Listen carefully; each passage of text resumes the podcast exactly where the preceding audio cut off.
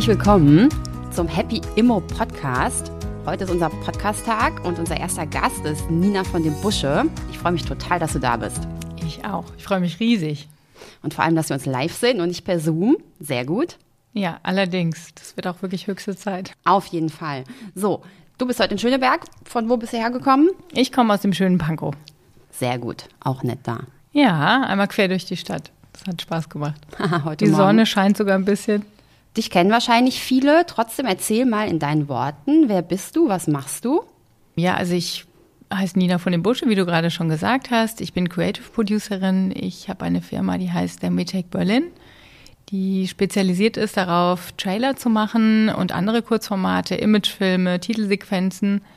Ich wohne jetzt seit knapp 15 Jahren in Berlin, war davor 14 Jahre im Ausland, in London und in Amsterdam und ja, bin eigentlich ganz gut hier jetzt angekommen, lebe mit meinem Mann und meinen zwei Kindern in Pankow und freue mich auf die Immobilienthemen. Ich habe schon ganz viel auf eurer Seite, diese Podcasts gehört und obwohl ich jetzt schon die zweite Wohnung habe, habe ich doch immer noch viel lernen können. Von uns hast du viel lernen können. Ja, von den Podcasts. Sehr gut. Was hast du denn gelernt? Also zum Beispiel habe ich gelernt, dass man die Grundschuld, wenn man einmal eine Wohnung gekauft hat, stehen lassen kann und dann für, eine, für den nächsten Kauf verwenden kann. Genau, guter Tipp von der Petra Müller. Ja, und was für mich auch total interessant war und finde auch sehr ermutigend für viele Leute, die nicht viel Eigenkapital haben, ist, dass man eine Wohnung zu 100 Prozent finanzieren kann. Genau, das ist so ein bisschen der, unser Trick, ne? was wir allen Leuten versuchen zu vermitteln, dass sie das eben nicht vergessen dürfen, dass man im Prinzip im Moment noch in Deutschland nur die Nebenkosten bezahlen muss aus dem Eigenkapital, wenn man eine Wohnung kauft und den Rest finanziert die Bank. Und wenn man die Wohnung eben smart aufsetzt, sodass die Miete alles andere abbezahlt, also Zinsen, Tilgung, Rücklagen, Nebenkosten, die man übernehmen muss, dann muss man eigentlich die Wohnung nur liegen lassen, warten, bis sie abbezahlt ist und dann gehört sie einem nach 30 Jahren und man ähm, profitiert vom passiven Einkommen. Das ist eigentlich so ein ganz guter Trick. Ja. Wie kennst du das denn, wenn du sagst, dich hat das überrascht mit dieser 100% Finanzierung? Ja, ich äh, habe meine erste Wohnung tatsächlich in London gekauft, vor circa, wann waren das? 2004. Und ähm, in London, oder sagen wir mal, die Engländer haben ja eher so eine Buying-Mentalität. Also das kommt ja jetzt in Deutschland, habe ich so das Gefühl, erst. Und nachdem ich jahrelang meinen Freunden beim Kaufen zugeguckt habe und äh, ihre Wertsteigerung beobachten konnte, habe ich mich dann irgendwann auch getraut. Äh, meine Mutter hat mir tatsächlich äh, geholfen und hat mir ein bisschen Startkapital gegeben. Und dann habe ich gesucht. Also was ich noch so ein bisschen als Tipp hätte, es geht ja auch so ein bisschen drum, sein Wissen hier weiterzugeben, ist, dass wenn man eine Wohnung sucht, man ja oft, soll ich sagen, nicht die finanziellen Ressourcen hat, die man gerne hätte. Ähm, und Lage ist ja sehr wichtig. Man versucht ja in einer guten Gegend zu kaufen. Ich habe natürlich angefangen, in den Gegenden zu gucken, die ich interessant finde, wo ich selber gerne wohnen würde. Oft kann man sich das ja vielleicht nicht direkt leisten, dass man sagt, okay, ich kann jetzt hier die coole Drei-Zimmer-Wohnung kaufen. Und was ich dann gemacht habe, ist so ein bisschen in den Gegenden vielleicht nebendran zu gucken, die auch sehr schön sind, aber vielleicht noch nicht ganz so teuer. Und sich da auch so ein bisschen, wie soll ich sagen, so einen gesunden Menschenverstand anzusetzen. Das fand ich jetzt so einen ganz guten Tipp. Also wir sagen auch immer, dass man gucken soll, wo sind, was sind so die neuen upcoming Areas, ne? Wo gehen die jungen Künstler hin, die Studenten, wo eröffnen neue Cafés und so. Äh, 2004 in London, wenn du sagst, du bist in der Filmbranche und sowas, dann wusstest du wahrscheinlich auch ganz genau, wo das jetzt ist, oder? Wo alle hinziehen, wo alle feiern gehen, wohin alle ausweichen, oder? Dann war das für dich wahrscheinlich gar nicht so schwierig rauszufinden, was jetzt Ja. der nächste Hotspot ist. Das wäre jetzt tatsächlich dann Shoreditch gewesen, was du jetzt ansprichst. Ich habe mich für eine Gegend entschieden, die ähm, mehr residential ist, also wo es einfach schön ist, wo man eine schöne Aussicht hat, wo es grün ist, wo man schöne Straßenzüge hat und nette Cafés.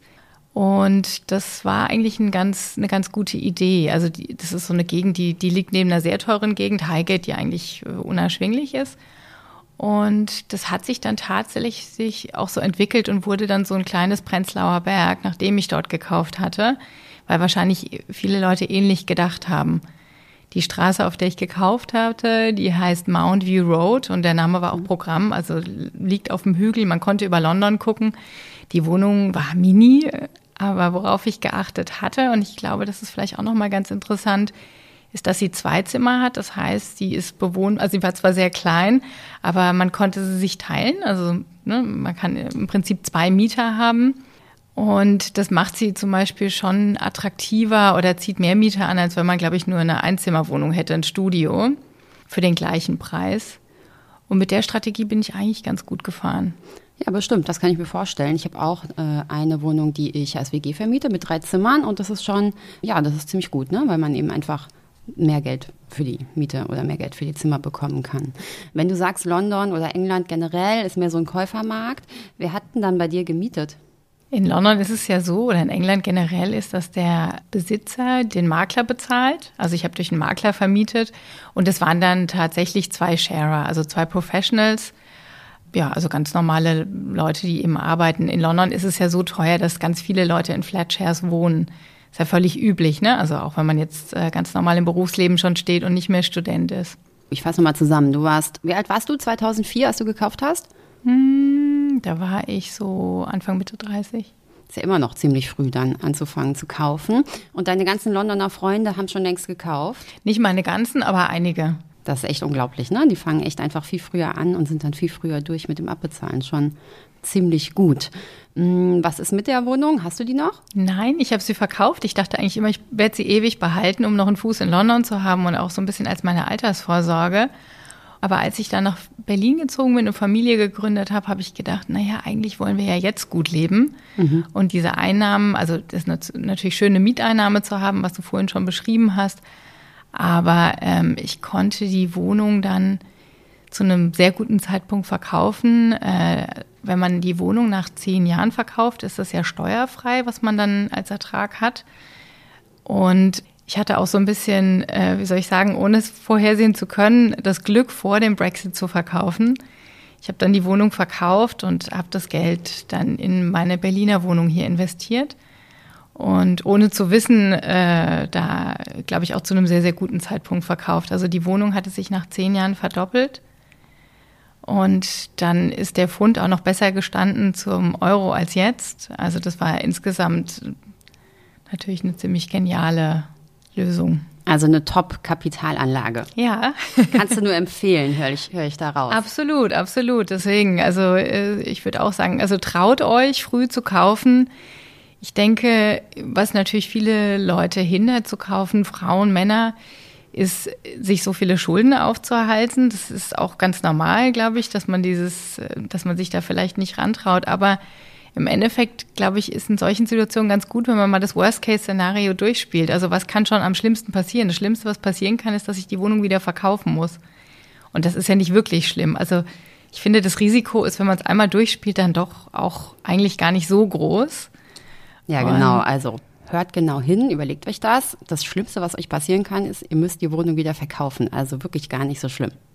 Genau. Und das ist ja eigentlich im seltensten, also im seltensten Fall äh, kommt es überhaupt dazu? Also ich kenne eigentlich niemanden, der seine Wohnung nochmal verkauft hat dann oder verkaufen musste oder so, weil er sich diese die, die Zinsen vielleicht nicht leisten konnte.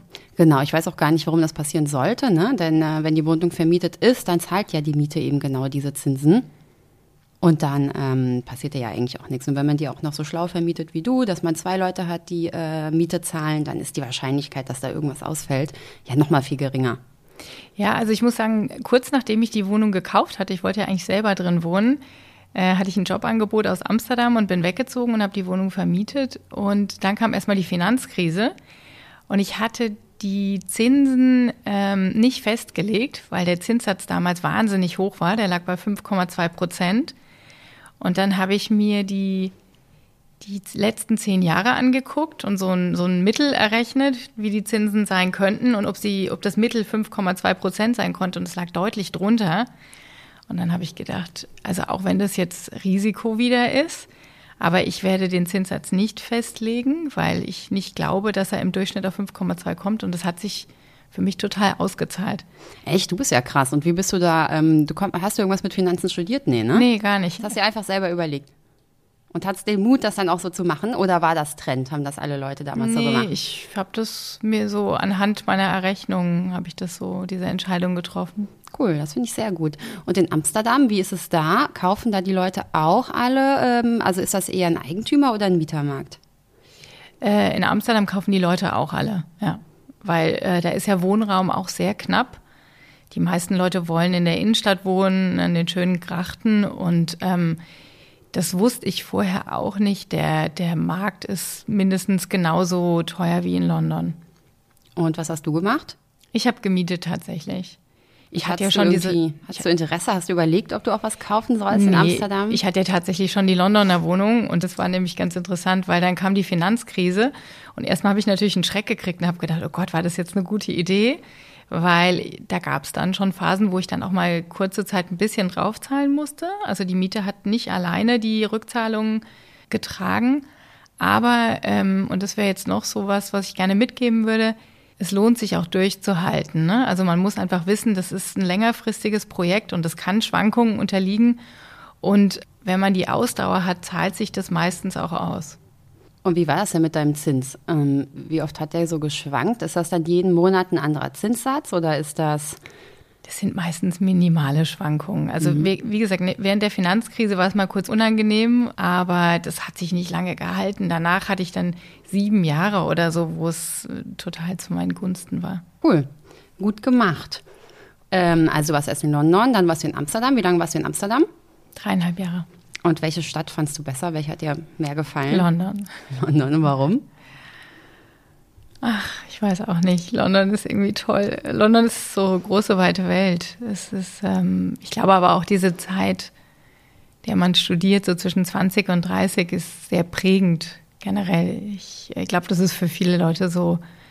Ja, ich, ich bin ja selber Halbherserin und ich habe mich sehr wohl gefühlt in so einer Stadt, wo die Leute von überall herkommen. Wobei das in Amsterdam ja auch eher so ist und jetzt in Berlin ja auch. Ja, also Amsterdam ist so eine Stadt, wo viele Leute für einen Job hingehen. Da gibt es ja viele Expats, wie man so sagt, ne? weil viele große amerikanische Firmen dort sind und Arbeitgeber sind. Aber die Leute kommen und gehen. Es ist so ein International Playground. Viele Leute kommen nach Amsterdam, arbeiten da zwei, drei Jahre und dann gehen sie aber auch wieder. Also es ist auch total, es ist wunderschön natürlich. Ähm, aber ich weiß nicht, ich mochte auch die englische Mentalität gerne. Also was ich immer gut fand an Holland, ich habe eine Zeit in Köln gewohnt und bin dann jedes Wochenende nach Amsterdam oder ans Meer gefahren, fand das ziemlich toll. Also zu jeder Jahreszeit, ne? Das ist natürlich ein Vorteil. Total, auf jeden Fall. Jetzt bist du in Berlin, was sich ja auch langsam zu einer Weltstadt entwickelt. Auf jeden Fall. Also ich lebe eben gerne in Städten, wo die Menschen von überall herkommen. Ich finde das immer äh, total bereichernd, wenn es so bunt ist. Und das war genau das, was mich auch an London gereizt hat und warum ich auch gerne in Amsterdam gelebt habe und freue mich sehr, dass das in Berlin jetzt auch so ist. Ja, es wird immer bunter, es ist wirklich toll. Also das Stadtbild, ich meine, viele Leute beschweren sich, dass die Leute Englisch reden, aber ich finde es genial. Ich fühle mich da wie ein Fisch im Wasser. Ja, das kann ich nachvollziehen. Hast du denn in Berlin auch eine Wohnung gekauft? Ja, ähm, ich habe damals meine Londoner Wohnung verkauft, um in Berlin eben kaufen zu können. Und auch da es gibt im Englischen so einen Spruch, äh, der heißt, äh, There's never a good time to buy. Mhm. Wir haben gekauft, ich muss gerade noch mal überlegen, wann waren das? Vor sechs oder sieben Jahren. Und habe bestimmt gedacht schon, viel da, zu spät, ne? ich, viel zu teuer. Ich, ich habe es nicht gedacht, weil ich das wusste. Ich kannte das schon aus London. There's never a good time to buy. Und deswegen haben wir damals gekauft, vor sechs, sieben Jahren. Und ich glaube, unsere Wohnung hat sich jetzt so fast schon verdoppelt. Also es ist sogar noch schneller gegangen als jetzt in London. Insofern ähm, würde ich da auch immer wieder ermutigen. Es ist, ich denke, Berlin ist mittlerweile so attraktiv als Standort. Die Leute kommen von überall her. Berlin ist eine interessante Stadt. Äh, viele Ausländer kommen hierher und kaufen. Ähm, ich denke, das wird sich auch nicht ändern. Das ist total super, dass du das sagst, denn das ist genau die Sorge, das ist eigentlich so eine der Hauptsorgen, mit denen wir konfrontiert werden, dass äh, der Zeitpunkt zum Kaufen schon längst überschritten ist. Und ähm, wenn man sich die Zahlen anguckt, dann, ähm, so wie du es mit den Zinsen gemacht hast, ne? wenn man mal zurückguckt und sich anschaut, wie sich die Immobilienpreise entwickelt haben, dann stimmt das einfach nicht. Also seit den 70er Jahren steigen die Immobilienpreise mal mehr, mal weniger. Und es gibt einfach überhaupt keinen Grund äh, zu glauben, dass sie jetzt fallen sollen. Und selbst wenn sie fallen würden, ist eigentlich die gleiche Frage. Was soll denn passieren? Man hat die Wohnung immer noch, sie ist vermietet, die Mieten fallen nicht, man bekommt immer noch diese Miete dazu. Also auch das wäre überhaupt kein Weltuntergang. Berlin ist ein attraktiver Standort und es wird auch so bleiben. Das sehe ich auch so. Also ich denke, es wird sogar eher mehr werden. Und man darf ja auch nicht vergessen, dass Berlin ja relativ niedrig, also hat er ja im Vergleich zu anderen Weltstädten ein ganz niedriges Niveau. Und insofern ist der Anstieg natürlich auch schneller. Genau, damit rechnen wir auch. Hast du noch mehr gekauft? Noch nicht, aber ich habe es vor. Hast du es jetzt gerade vor? Bist du, dran, bist du an was dran? Ähm, noch nicht, aber das ist jetzt mein nächstes Projekt. Also ich würde gerne dieses Jahr anfangen zu gucken. Und nach was suchst du? Ich suche nach einer kleinen Zwei-Zimmer-Wohnung, wie ich das in London auch gemacht habe, die ich dann vermieten kann. Sehr gut, da musst du uns auf dem Laufenden halten, ja. ähm, wenn du was gefunden hast. Also nochmal zu deiner Investment-Story. Wie hast du angefangen? Wo hattest du das Eigenkapital her? Du hast vorhin angedeutet, ne? Du hast das von deiner Mutter bekommen? Ja, also meine Mutter hat mir damals 50.000 Euro gegeben und das war jetzt, also natürlich eine Riesenhilfe, aber jetzt, um eine Wohnung zu kaufen, in Pfund umgerechnet auch nicht rasant viel. Das heißt, ich bin voll ins Risiko gegangen. Ich habe ungefähr, sage ich mal, ein halbes, dreiviertel Jahr gesucht, bis ich dann diese Wohnung gefunden hatte, an die ich geglaubt habe. Ähm, was ich auch noch mal mitgeben kann, was ganz interessant ist vielleicht, also ich denke schon, wie gesagt, gesunder Menschenverstand, dass man sich die Gegend anguckt und sagt, ist das hier eine, also ist das eine schöne Gegend, würde ich hier auch wohnen wollen. Und damals hat mich ein Freund begleitet, der Gutachter ist, was auch ganz gut war, weil man natürlich als, sage ich mal, Erstkäufer oder so vielleicht nicht alle fachlichen Kenntnisse hat, auf die man achten sollte, wenn man eine Wohnung kauft. Und äh, der hat mich zum Beispiel bewahrt, eine Wohnung zu kaufen, die auf ähm, abschüssigem Boden gebaut war. Das wusste ich gar nicht. Also Teile von London sind auf Lehm gebaut. Mhm.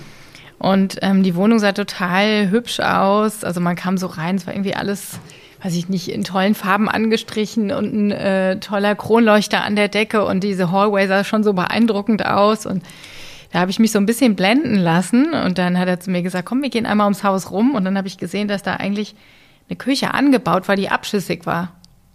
Ja, also das war eigentlich baufällig. So. Mhm. Also das wäre auch nochmal so ein, so ein Tipp, dass man sich einen Gutachter holt, der mit einem diese Wohnung dann eben nochmal so aus diesem Blickwinkel begutachtet. Ja, super Tipp, gerade wenn man eh neu im Business ist ne? und sich noch nicht so viel angeguckt hat. Und in London stelle ich mir sowieso vor, dass da wahrscheinlich die ein oder andere ähm, Bauchqualität und so ist ja auch anders als bei uns. Ja. Und da äh, ist es wahrscheinlich super, wenn man da jemand an der Hand hat, der einem, der einen da berät. Genau. Wir sprechen ja viel darüber bei Happy Immo, dass man sich einfach seine beste Freundin schnappen soll und mit ihr zusammen eine Wohnung kaufen. Bei dir war es jetzt deine Mutter, die dir unter die Arme gegriffen hat. Macht ihr denn generell Investments zusammen? Ja, gut, dass du fragst. Wir haben jetzt tatsächlich ähm, bei der Wohnung, die wir in Pankow gekauft haben, hat meine Mutter die Wohnung neben uns gekauft, um äh, so eine Plattform zu haben, wo wir uns alle sehen können. Ist eigentlich ideal. Sie hat immer noch ihren, ihre andere Wohnung in Mannheim. Das heißt, sie kann kommen und gehen, wie sie Lust hat. Aber wir haben eben auch die Möglichkeit, Zeit zusammen zu verbringen. Und äh, das ist eigentlich so eine ideale Lösung. Die Wohnungen sind beide auf dem gleichen Stockwerk. Wir teilen uns einen Balkon. Wir sind verbunden durch so einen langen Dachterrassenbalkon. Nee, cool. Aber jeder hat ebenso sein eigenes. Das mhm. finde ich eigentlich ein ganz schönes Modell. Kann ich nur zu raten. Ja, das ist toll. Und besonders toll ist eben, dass ihr, ähm, dass zwei Frauen das zusammen gemacht haben und sich dann ihr Zuhause da verwirklicht haben. Finde ich sehr gut. Wir kommen jetzt langsam zum Ende. Was sind denn deine drei Top-Tipps, die du ähm, den Leuten, die den Podcast hören, mit auf den Weg geben willst? Also mein erster Tipp wäre, traut euch. Ne? Die, die Risiken sind oft, wenn man sie dann mal durchspielt, also das Worst-Case-Szenario gar nicht so groß, wie man denkt. Mein zweiter Tipp wäre, äh, Ausdauer zu haben. Ne? Auch wenn man mal eine, eine Wohnung kauft und vielleicht kurz die Preise sinken oder so. Das ist ein längeres Investment und wenn man durchhält, wird man so, also ich kenne nur Leute, die bisher belohnt wurden. Und das dritte wäre, äh, informiert und vernetzt euch. Das ist wirklich ganz entscheidend. Man, wenn man so ein Investment tut, muss man sich vorher informieren und das sollte man wirklich tun, indem man sich vernetzt und sich gegenseitig hilft. Und deswegen finde ich Happy Immo eine ganz tolle Sache. Danke, Nina. Also die Tipps sind, traut euch, dann habt Ausdauer, gerate nicht in Panik, wenn irgendwas ist. Alles wird gut. Und drittens, informiert euch und vernetzt euch und macht das natürlich bei uns im Happy Immo Club. Hört unser Webinar, guckt euch das Webinar an, hört die Podcasts, stellt eure Fragen bei uns im Club. Haltet zusammen, zusammen ist man stärker. Genau, Stronger Together, das sagen wir auch immer. Super, Nina, das war ein toller Podcast. Vielen Dank für das Gespräch. Ich bedanke mich. Und ich bin gespannt, was mit deinem Investment wird dieses Jahr. Ich auch.